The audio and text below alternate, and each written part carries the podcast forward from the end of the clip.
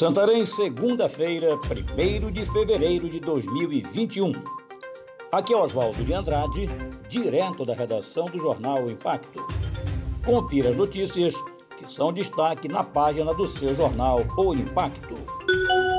Butantan deve receber nesta quarta-feira, dia 3, insumos para mais 8,6 milhões de doses de vacinas.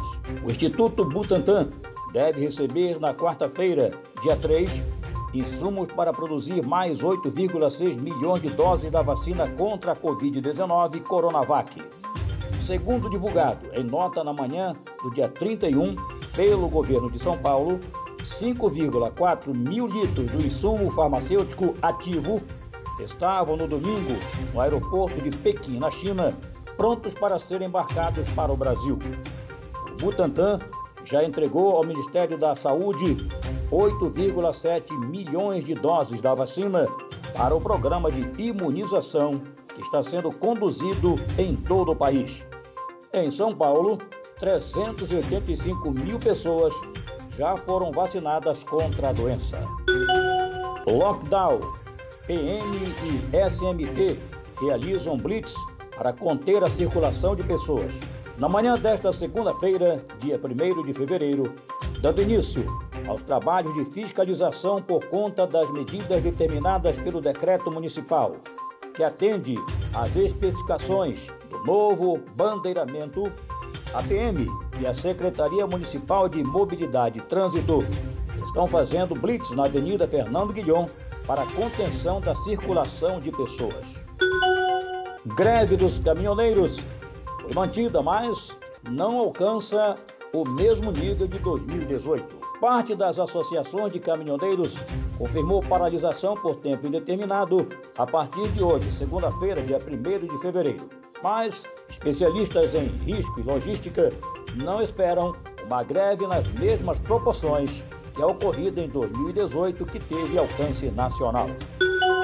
Balão da Google, que leva a internet a lugares remotos, cai entre cidades paraenses. O Corpo de Bombeiros do Pará confirmou a queda de um balão da Google na manhã deste domingo, dia 31, numa área de estrada entre os municípios de Itaituba e Jacareacanga, no sentido desse último município no sudeste estadual.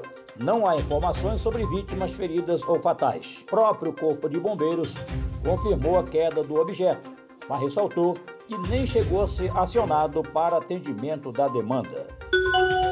Barco Hospital leva atendimento a mais nove cidades no Baixo Amazonas.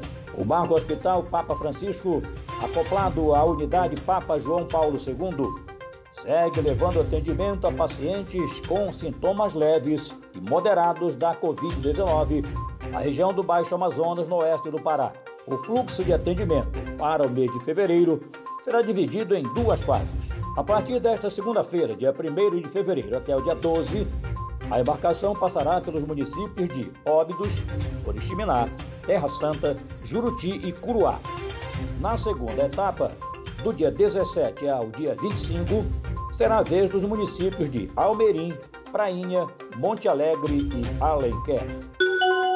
Preso denuncia tortura, espancamento e estupro dentro de presídio no Pará.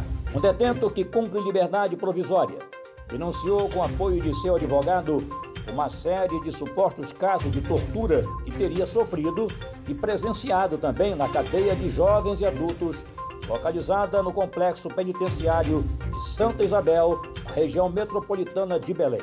Segundo relatos do detento, que há mais de três anos estava confinado no complexo de Americano, espancamentos sem motivo algum eram comuns dentro da cela. O preso deu detalhes sobre o dia em que foi transferido de uma cela para outra junto a um grupo de detentos que estavam com ele.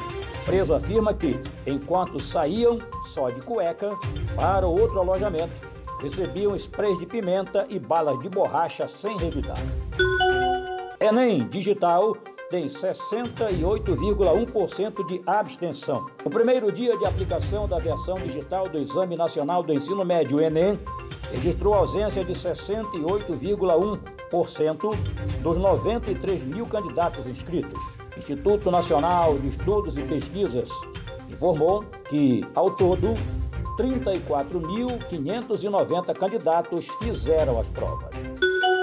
Para mais notícias, acesse www.impacto.com.br. Até a próxima, ótima semana e muito obrigado.